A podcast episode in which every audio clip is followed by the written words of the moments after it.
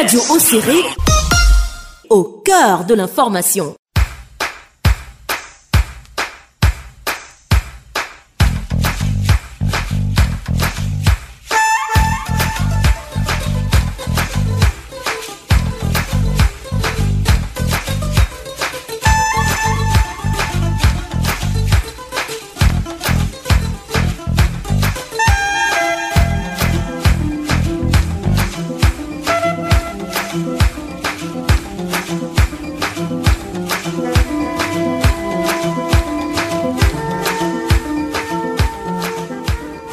Messieurs, fidèles auditeurs de Radio Serré, soyez les bienvenus à l'écoute de votre émission Santé pour tous, votre magazine de conseils et de sensibilisation sanitaire.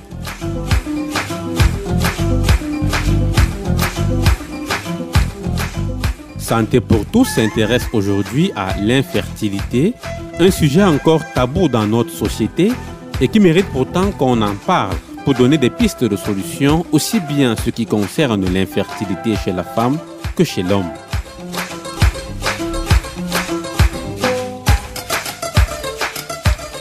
Pour aborder ce sujet, nous recevons Dr Manuela Sinou, gynécologue obstétricienne en service à l'hôpital Baptiste de Mesquine, dont l'expertise nous permettra de comprendre les causes de l'infertilité, ses conséquences et les solutions que nous offre la science pour résoudre ce problème.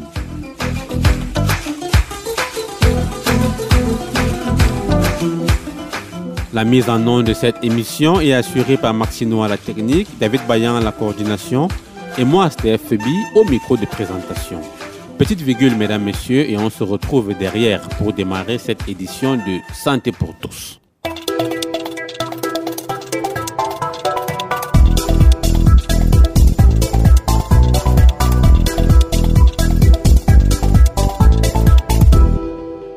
Un rapport de l'Organisation mondiale de la santé, publié le 4 avril 2023, confirme la préoccupation croissante de l'infertilité dans le monde. Ce rapport est le fruit d'une analyse des différentes études menées sur l'infertilité entre 1990 et 2021 à travers le monde. Le résultat de cette analyse permet de mesurer l'étendue d'un problème qui touche 17,5% de la population adulte mondiale, soit une personne sur six au cours de sa vie. Malgré l'ampleur du problème, les solutions pour la prévention, le diagnostic et le traitement de l'infertilité, y compris les technologies de procréation assistée, restent insuffisamment accessibles pour beaucoup en raison des coûts élevés, de la stigmatisation sociale et de la disponibilité limitée, surtout dans les pays en voie de développement comme le nôtre. Dans notre pays, en effet, l'accès au traitement de l'infertilité entraîne souvent des dépenses exorbitantes que seule une minorité de privilégiés peut s'offrir.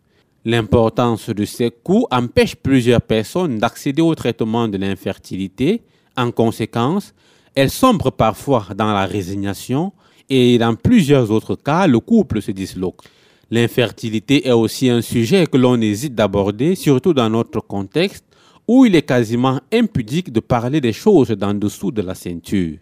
En conséquence, plusieurs couples en souffrent dans le silence le plus total. Cet état des choses est renforcé par la conception que l'on a du mariage et de l'importance qu'on accorde à l'enfantement dans notre société. Un homme sans enfant est malheureusement souvent considéré comme un homme inaccompli. L'une des répercussions voilées de cette considération est que les femmes en payent souvent le lot tribut en se faisant chasser de leur foyer, alors que dans bien de cas, l'origine du problème est ailleurs. Suivez mon regard. Comment aborder ce problème de l'infertilité et est-il possible d'en trouver des solutions sur le plan médical? Nous en parlons, mesdames, messieurs, dans un instant avec notre invitée, qui est une gynécologue obstétricienne. Mais avant de l'accueillir, écoutons d'abord ce Vox Pop dans lequel nous avons recueilli l'avis de quelques personnes sur l'infertilité et ses conséquences sur le couple.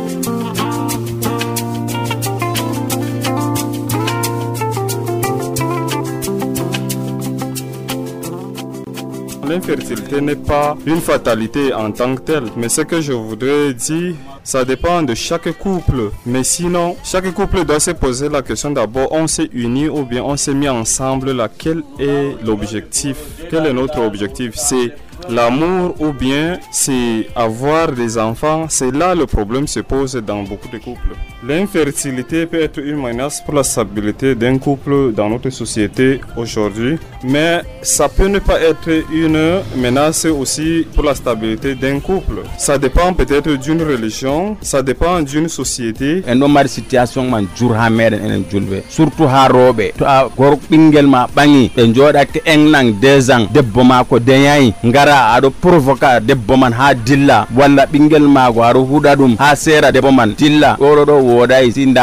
man man L'infertilité peut être une menace pour la stabilité d'un couple.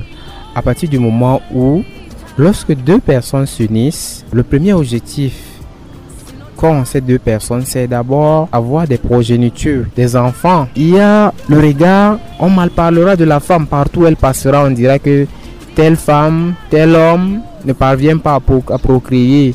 Et également, des injures vont jusqu'à ce qu'on dise à cette femme qu'elle a beaucoup avorté dans sa jeunesse. On en déduira de cette femme qu'elle n'est pas une bonne femme.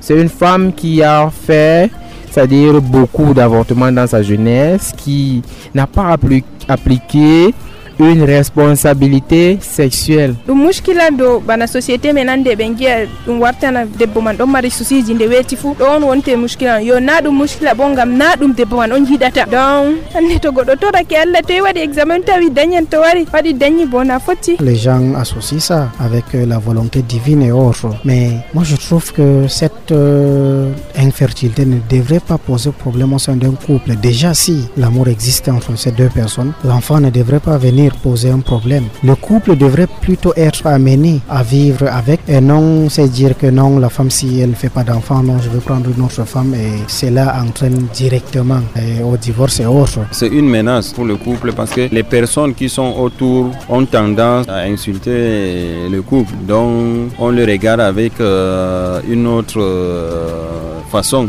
Donc c'est pourquoi je dis c'est une menace. Donc euh, au fur et à mesure, ils seront frustrés et peut-être euh, l'homme va accuser la femme et soit la femme accuse l'homme et ça devient un problème euh, pour la famille.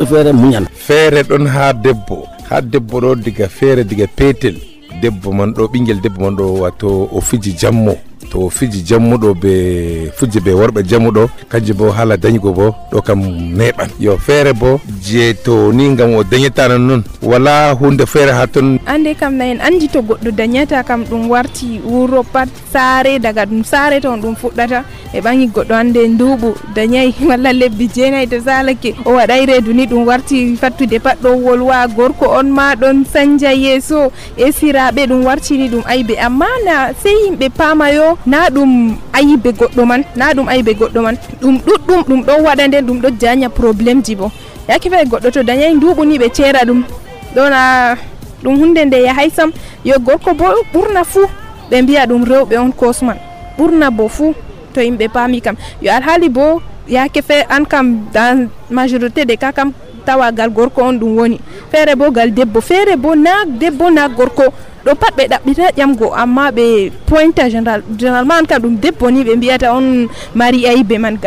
Je ne condamne pas un homme ou une femme qui est infertile parce que il n'y a pas de raison à condamner cette personne-là. Tout le monde veut avoir un enfant et si la personne a des difficultés à concevoir, c'est pas un problème. Et dans la vie d'un couple, je pense que l'infertilité joue beaucoup. Ça se répercute souvent par le divorce. Il y a les hommes qui n'arrivent pas à supporter les femmes. Et aussi, même quand c'est le mari, la femme aussi a du mal à supporter cela. deego ɓe soyde deego fuu allah watta hundem o heɓayɗo o jooɗo nuɗɗina allah o ɓeysa torano allah kam na ɗum mbiya adama kayum hokkata kayum haɗata ko ɗume feere piyoɗa ha hôpital ji man. Ha ha a heɓata daromo kam ta jalmo ko keɓa ɓikkoye noyi ta jal goɗɗo je deñata numa ko ɗume pat allah waɗi ɗum. An andu allah hokkima aɗo deya. To kanko allah hokkaymo a anda ko allah tami hokkugo mo yeeso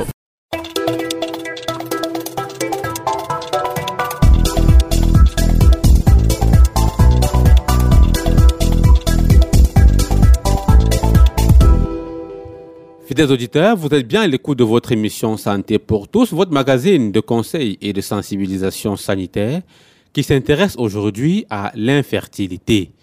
Après ce Vox Pop, nous allons approfondir le sujet avec notre invité, Dr Manuel Assinou, qu'on ne présente plus car c'est une habitude de cette antenne.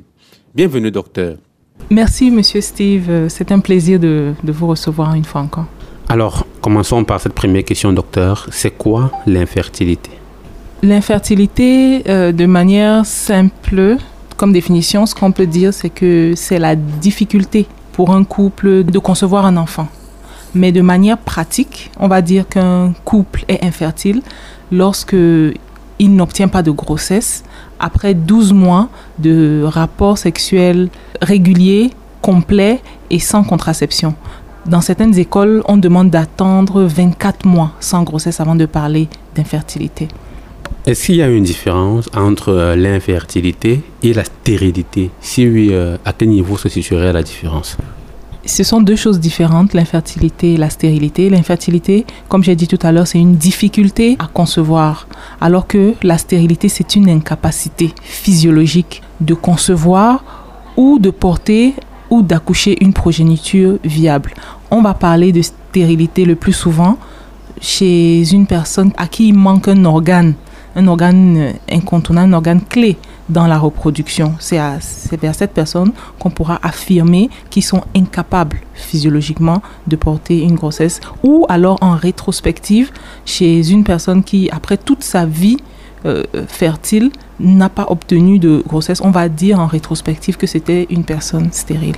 Alors ça veut dire qu'a priori, lorsqu'une personne ou lorsqu'un couple a des problèmes de conception, on table plus sur un problème d'infertilité Oui, le, le, le, terme infertilité est utilisé maintenant et celui de stérilité est abandonné.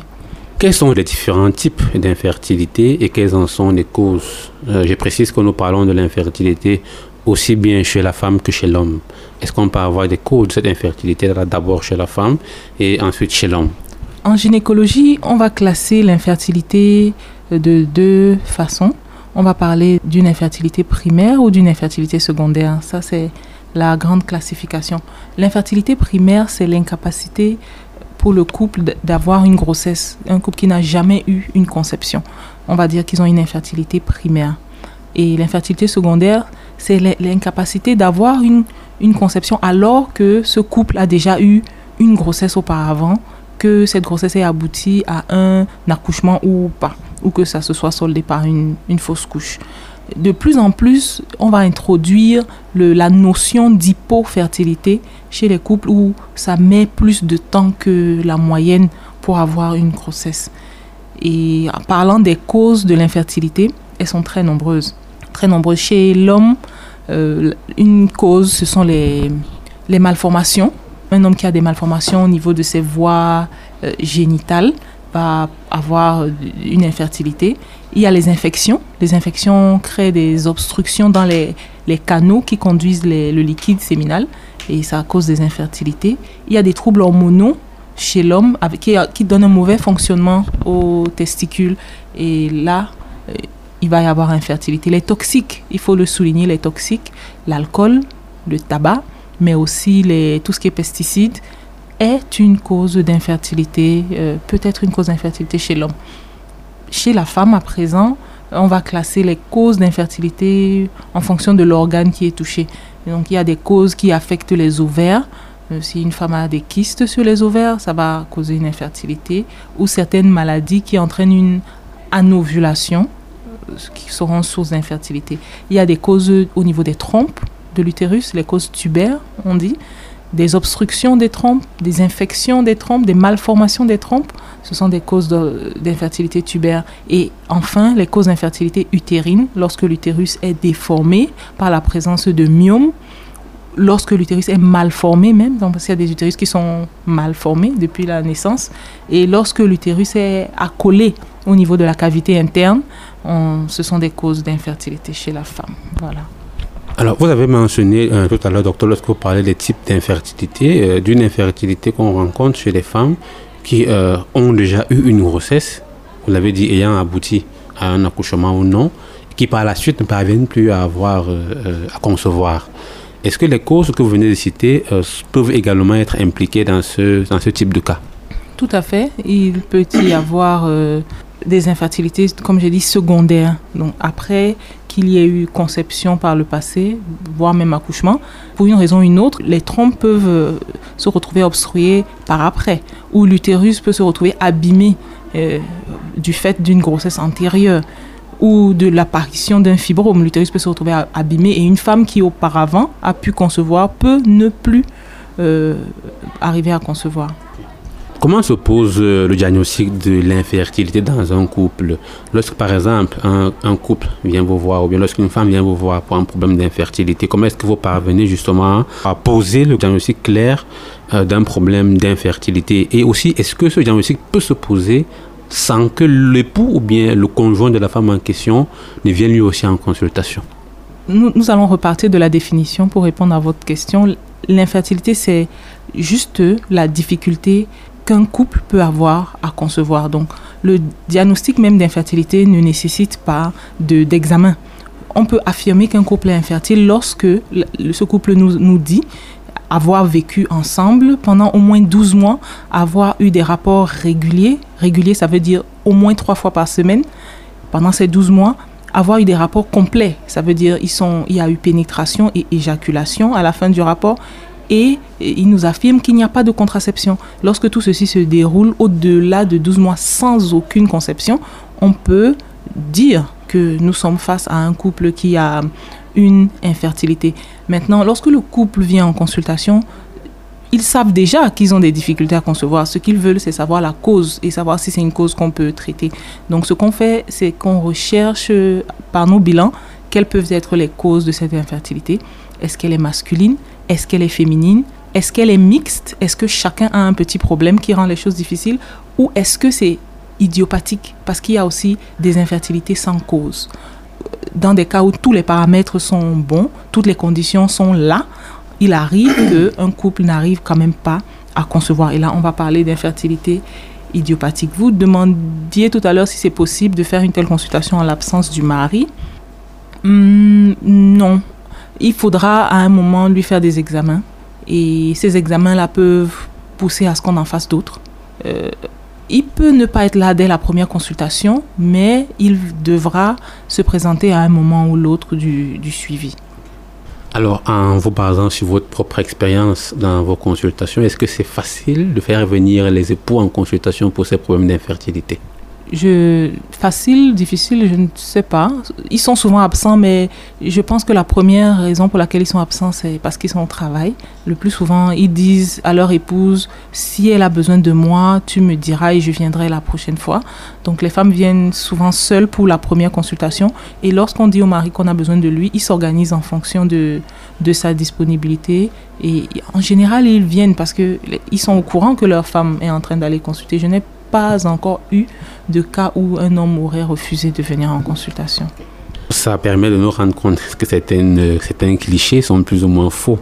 Alors, euh, en dehors de cette tentative infructueuse sur 12 mois ou même 24 mois de vie en commun ou de tentative de conception euh, sans réussite, sans succès, est-ce qu'il pourrait y avoir des symptômes chez l'homme ou chez la femme qui permettent déjà de suspecter un problème de, d'infertilité bien avant même d'essayer de concevoir. Ok. Vous, vous voulez savoir s'il y a des symptômes à l'observation, rien qu'en regardant quelqu'un? Non, pas forcément en regardant quelqu'un. Je prends l'exemple d'une femme qui a, qui a 20 ans, 25 ans, qui ne s'est jamais mariée, qui n'a jamais essayé d'avoir d'enfant.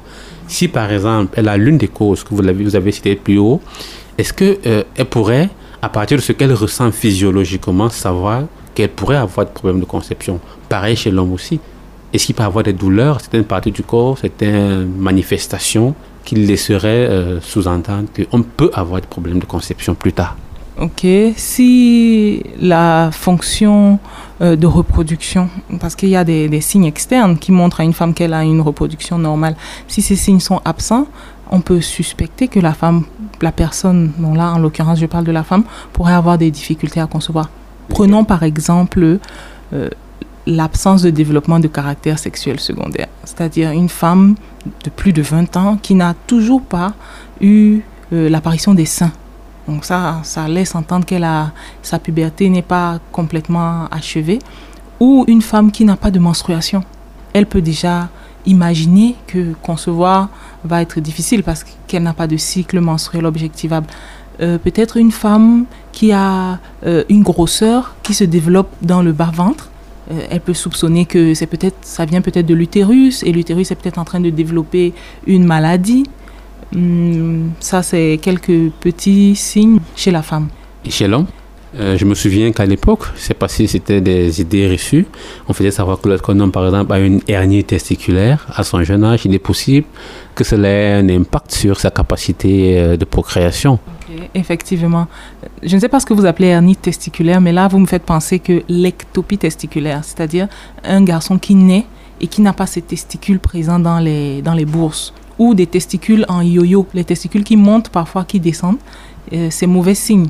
Euh, parce que ce, testicule qui n'est pas descendu aura du mal à fonctionner à l'âge adulte. Donc oui, un homme qui a des testicules qui ont une grosseur anormale ou qui sont absents ou qui sont trop, trop petits ou qui a une malformation évidente de l'organe génital peut soupçonner qu'il pourrait avoir des difficultés. Alors, je ne voudrais pas qu'on rentre dans les cas de ce qu'on appelle vulgairement euh, impuissance sexuelle chez l'homme. Si vous voulez qu'on en parle, docteur, alors on va continuer. Alors, docteur, dites-nous, est-ce que euh, les violences basées sur le genre, notamment euh, les violences sexuelles, les mariages précoces, les viols, est-ce que tout cela peut avoir euh, un impact? Ou alors peut être à l'origine d'une infertilité chez la femme plus tard?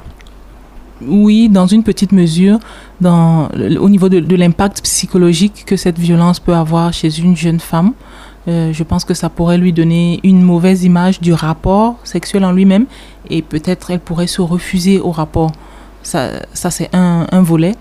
Mais également, je me dis, une, une, femme qui aurait sa première grossesse trop tôt euh, pourrait avoir des dégâts au niveau de ses organes génitaux internes. Peut-être une grossesse à 12 ans, à 13 ans, euh, qu'on se retrouve en train d'opérer pour, pour, la faire accoucher de cet enfant, il pourrait y avoir des dégâts qui, qui fassent en sorte que plus tard, euh, elle ait des, des, difficultés à concevoir. Euh, je pense que ce message que vous adressez, cela tombe bien quand on sait que beaucoup de jeunes filles, beaucoup de parents envoient encore leurs enfants en mariage à un âge assez, assez tôt. Alors, quelle est la part de contribution des avortements dans ce problème, dans ce phénomène d'infertilité? Quand on sait que beaucoup de jeunes filles euh, pour des raisons euh, parentales, pour des raisons financières ou pour d'autres raisons même font des avortements parfois non sécurisés. Est-ce que cela peut avoir un impact justement sur leur capacité de procréation au point même de leur rendre infertile Oui, tout à fait. L'avortement provoqué peut avoir des complications qui entraînent une infertilité plus tard. Euh, la plupart de ces avortements sont faits de manière clandestine et dans des, centres qui ne respectent pas les, les règles d'hygiène de base. Et on va assister quelquefois à des infections qui s'installent après des manœuvres abortives. La femme développe une infection génitale haute au niveau des trompes et elle se retrouve avec des trompes euh, obstruées et plus tard elle a du mal à concevoir. Il y a aussi des destructions de l'utérus. Quelquefois les manœuvres employées vont aller créer une abrasion de la muqueuse utérine et l'utérus va cicatriser en s'accolant. Donc les parois vont s'accoler et elles pourraient avoir des difficultés à concevoir. On peut noter aussi des traumatismes du col parce qu'on va aller euh, forcer sur le col pour faire sortir cette grossesse dont on ne veut pas. On se retrouve après avec un col qui, qui est béant, qui est malade. Euh, on peut parler aussi des... Bon, le, plus dramatique des cas, c'est quand il y a des dommages, même au-delà des organes génitaux. Il arrive que ces avortements causent des dommages au niveau des intestins, euh, des complications vraiment, vraiment dramatiques. Donc oui, il peut y avoir un lien direct entre avortement provoqué clandestin et infertilité secondaire chez la femme. Vous savez que ici dans la région de l'extrême nord, plus de la moitié des accouchements se font encore à domicile, d'après les chiffres de, euh, de la délégation de la santé. Et quand on sait que ces accouchements à domicile parfois sont des accouchements à risque, est-ce que ces accouchements à domicile, c'est-à-dire non assistés, parfois même compliqués, peuvent compromettre les chances euh, d'une femme d'avoir à nouveau euh, des enfants? Dans une mesure moindre que les avortements clandestins. L'accouchement peut, s'il est mal conduit, oui, peut entraîner une infertilité, mais dans une mesure beaucoup moindre que qu'en ce qui concerne les, avortements. Parce que pour l'accouchement, on va souvent laisser la, physiologie, on va laisser l'enfant sortir par l'effort des, contractions de l'utérus mais dans, dans, certains cas où euh, les suites vont se compliquer d'une infection, là encore, cette infection pourra après être une source d'infertilité pour cette femme. Docteur, maintenant on va aborder un, aspect de cette thématique. Je suppose que beaucoup d'auditeurs attendent. Dans la plupart des couples ayant des problèmes d'enfantement, le doigt accusateur est généralement pointé vers la femme en premier. Qu'est-ce qui euh, pourrait expliquer cela, docteur? Euh, bon, question très, très, très intéressante. Pourquoi est-ce qu'on accuse la femme de l'infertilité? Parce que c'est la femme qui porte la grossesse. Selon moi, c'est facile.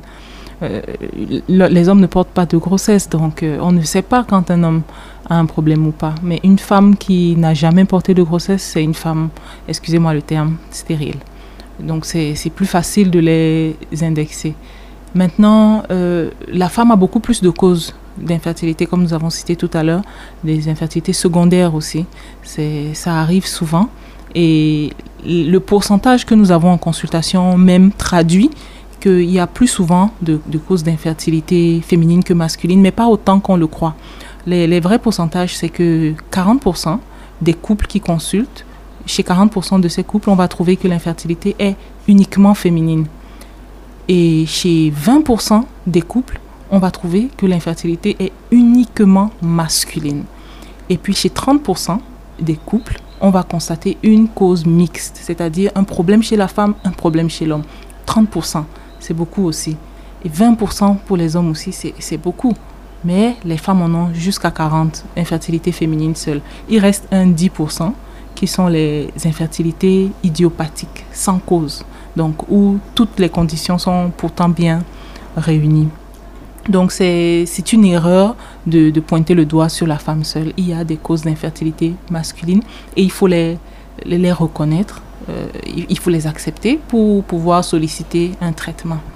Est-ce que spontanément euh, les hommes viennent en consultation, peut-être même pas forcément avec leur épouse, de se dire euh, je suis marié depuis un certain nombre d'années, j'ai pas d'enfant avec ma femme, je vais aller essayer de voir si c'est pas moi le problème. Est-ce que les hommes osent faire le pas de venir en consultation pour essayer de voir si le problème ne pourrait pas venir d'eux? Ce que les hommes font, c'est que après un certain nombre d'années d'essais de, infructueux, ils vont dans des laboratoires faire des examens du sperme pour vérifier en général, ils le font sans rien dire à personne. Et c'est lorsque le résultat s'avère euh, anormal qu'ils vont venir en consultation en essayant d'avoir plus d'éclaircissement, d'avoir un suivi et peut-être un, une solution. Quelques hommes viennent en consultation spontanément, mais ça c'est dans des cas où c'est déjà peut-être très flagrant que ça pourrait être eux la source du problème lorsque ils ont plusieurs femmes par exemple et que aucune n'a pu concevoir. Ce sont ces rares fois où on voit un homme venir d'emblée seul. Docteur, lorsqu'une personne, que ce soit l'homme ou la femme, a un problème d'infertilité et qui vient en consultation, est-ce qu'on peut parvenir à une solution euh, définitive au problème? Il existe des solutions à l'infertilité. Très peu de, de cas d'infertilité vont s'avérer être des stérilités définitives. Donc, oui, on encourage de venir en consultation. En général, on demande d'attendre quand même deux ans, d'essayer naturellement pendant deux ans. Et si ça ne marche pas, de venir en consultation et de se faire, examiner. Euh, on note que plus de la moitié des couples qui ont juste fait la démarche de venir en consultation vont avoir satisfaction, donc vont obtenir une grossesse dans l'année qui va suivre cette consultation. Donc oui, il existe des solutions, des solutions naturelles, des solutions artificielles, des méthodes chirurgicales, des méthodes médicamenteuses, beaucoup de choses. Il y a une panoplie de, soins et il faut venir pour savoir ce qui est possible. J'aurais voulu, docteur, avec votre permission, qu'on amorce un peu cette question, justement, cette panoplie de soins que vous offrez. Est-ce qu'il s'agit euh, des solutions simplement médicamenteuses pour la plupart des cas ou pour tous les cas, ou alors il y a des spécificités en fonction de, euh, de, la source du problème euh, qui va orienter justement sur la, démarche à adopter pour résoudre le problème? Oui, oui, tout à fait. Il y a toujours il y a des spécificités. Ça dépend de. Il faut d'abord identifier la cause de l'infertilité pour savoir quel traitement adapté euh, proposer à ce couple. Donc, il faut savoir clairement est-ce que c'est la femme, est-ce que c'est l'homme et à quel niveau est-ce que ça pourrait coincer avant de proposer des méthodes chirurgicales ou médicamenteuses? Toujours est-il que, comme vous l'avez dit, dans la plupart des cas, on parvient à une solution? Oui, dans la plupart des cas, on parvient à une solution et dans quelques cas minoritaires, on déclare au couple que cette cause est définitive. Et dans les cas euh, qui nécessitent un traitement euh, chirurgical, tout cela se passe ici, dans notre région, alors il faut aller ailleurs. Malheureusement, tous les soins de- d'aide à la procréation ne sont pas disponibles dans notre région. Et il y a même euh, une bonne partie qui n'est pas disponible, qui n'est disponible qu'au centre et au littoral. C'est noté, docteur. Alors, euh, il existe également beaucoup de personnes adeptes de la médecine traditionnelle euh, qui jonchent nos rues, qui écument parfois les marchés avec des haut-parleurs, qui proposent divers traitements pour venir à bout de l'infertilité. Euh, vous pensez que les patients devraient accorder du crédit à cela? Est-ce que vous avez des témoignages? Certaines patientes que vous avez rencontrées qui vous disent peut-être qu'elles sont passées par là et est-ce qu'elles ont obtenu guérison? Est-ce qu'elles ont eu satisfaction ou pas? J'ai eu un témoignage positif euh, dans mes deux ans d'exercice ici à Marois. J'ai un témoignage positif d'une d'une patiente euh, disant, laissant suggérer que l'utilisation de ces produits a permis qu'elle ait une autre grossesse euh, après de longues années d'attente. Mais je ne recommande pas pour autant cette utilisation parce que ce que je reproche à la médecine euh, dite phyto, donc la phytothérapie, c'est que les produits qu'on utilise ne sont pas ne sont pas identifiés. On donne des plantes. Les plantes ont beaucoup de composés, beaucoup de composants. Donc, ils vont rarement agir euh, sur un, un organe cible uniquement. Ils vont avoir de nombreux effets sur l'organisme qui ne sont pas, à mon avis, suffisamment contrôlés pour pouvoir les, les recommander. On ne sait pas ce que devient la, fonction rénale lorsqu'on utilise ces, produits. Raison pour laquelle je ne les, je ne les recommande en général pas. Par contre, les produits pharmaceutiques, dans les produits pharmaceutiques, on va isoler le principe actif, uniquement ce principe actif, et c'est celui-là qu'on va vous donner, qui va, on sait exactement où il va aller agir, et on sait quel est son, effet sur les, autres organes. Docteur, vous l'avez certainement dit plus haut. Euh, je vais corroborer cela avec un exemple. Plusieurs femmes qui font recours à certaines pratiques telles que l'avortement euh, euh, clandestin, parfois on aboutit à une infertilité. Moi j'en connais, j'ai eu un témoignage d'une fille qui dit, des années euh, après qu'elle ait posé certains actes dans ce sens-là, elle dit si j'avais su, je n'aurais pas fait comme cela. Parce qu'aujourd'hui, je n'arrive pas à concevoir. Pourquoi? Parce que dans son plus jeune âge, elle voulait s'amuser comme ses autres camarades. Et malheureusement, elle a pris une grossesse qui s'est mal passée. L'avortement s'est mal passé. Ça a eu des, des séquelles.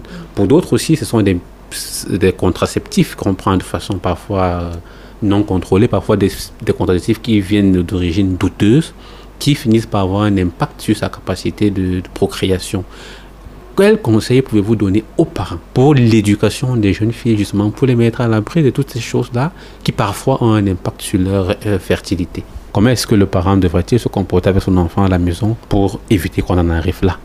Effectivement, la jeune fille est plus exposée à l'infertilité que le jeune homme, parce que rapidement chez elle, elle a vite fait d'avoir une infection, et cette infection a vite fait de lui créer une infertilité. Le conseil, c'est le même, je pense, qu'on a toujours donné aux filles, c'est d'être très, très, très regardante et rigoureuse sur leur hygiène intime d'abord, et puis leur hygiène euh, sexuelle.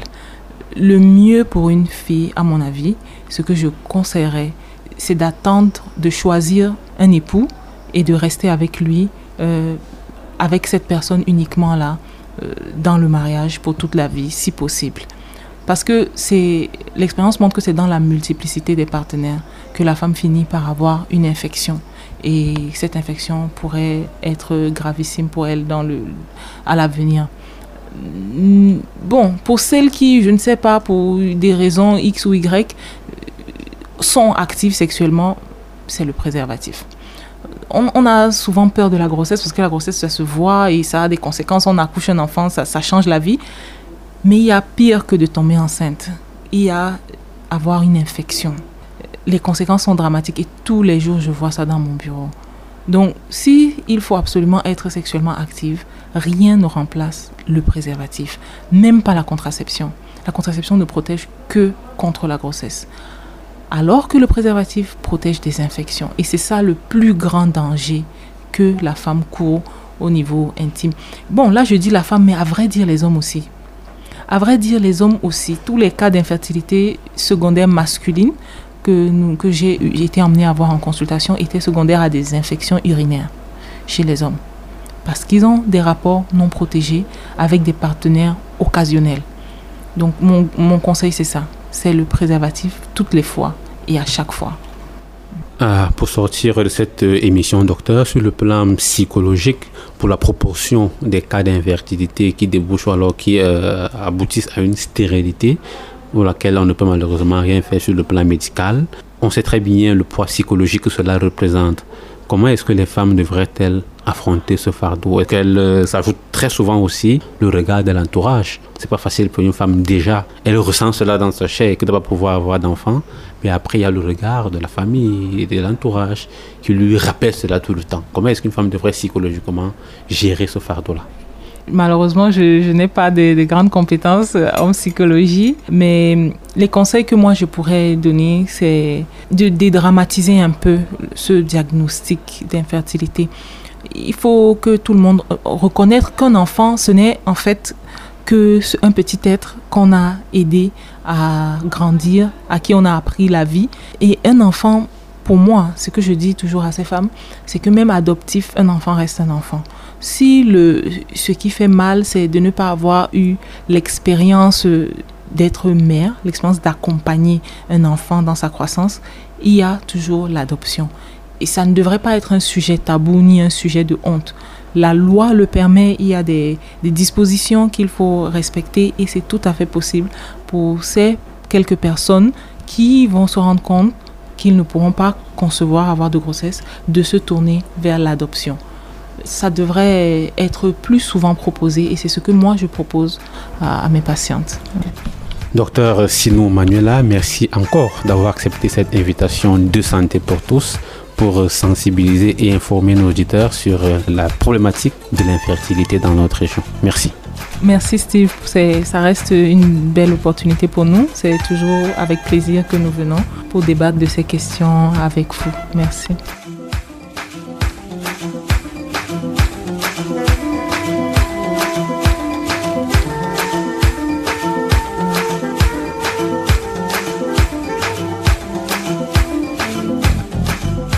Auditeurs, c'est bientôt la fin de cette édition de Santé pour tous qui s'est appesantie aujourd'hui sur l'infertilité grâce au docteur Manuel Assinou, gynécologue obstétricienne en service à l'hôpital Baptiste de Mesquine, que nous remercions une fois de plus pour avoir mis son expertise à notre disposition et ceci pour vous édifier sur ce sujet sensible et encore tabou qu'est l'infertilité.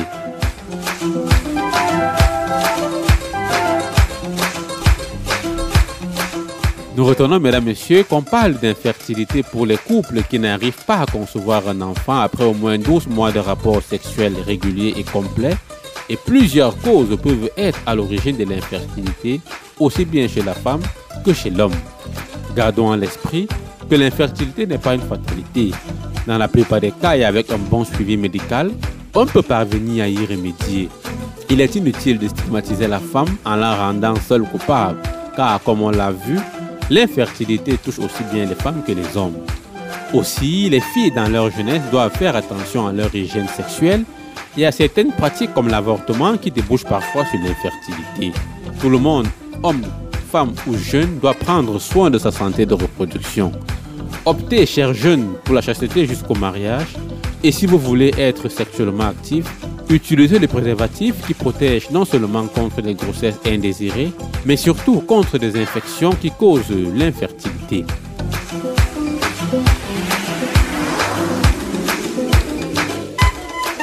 Amis auditeurs, vous pouvez apporter une contribution ou poser une question sur le thème de ce jour en envoyant soit un message, soit un voice via WhatsApp au 695 14 63 62. Je reprends 695 14 63 62.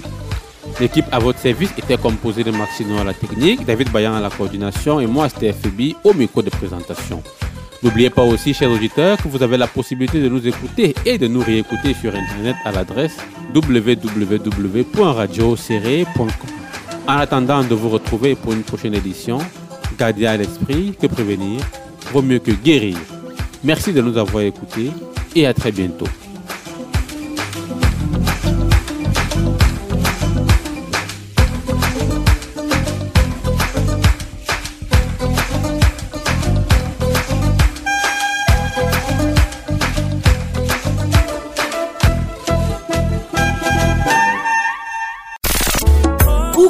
Soyez, quoi que vous fassiez, vous pouvez nous écouter sur Internet. Attention, retrouvez-nous www.radioocéré.com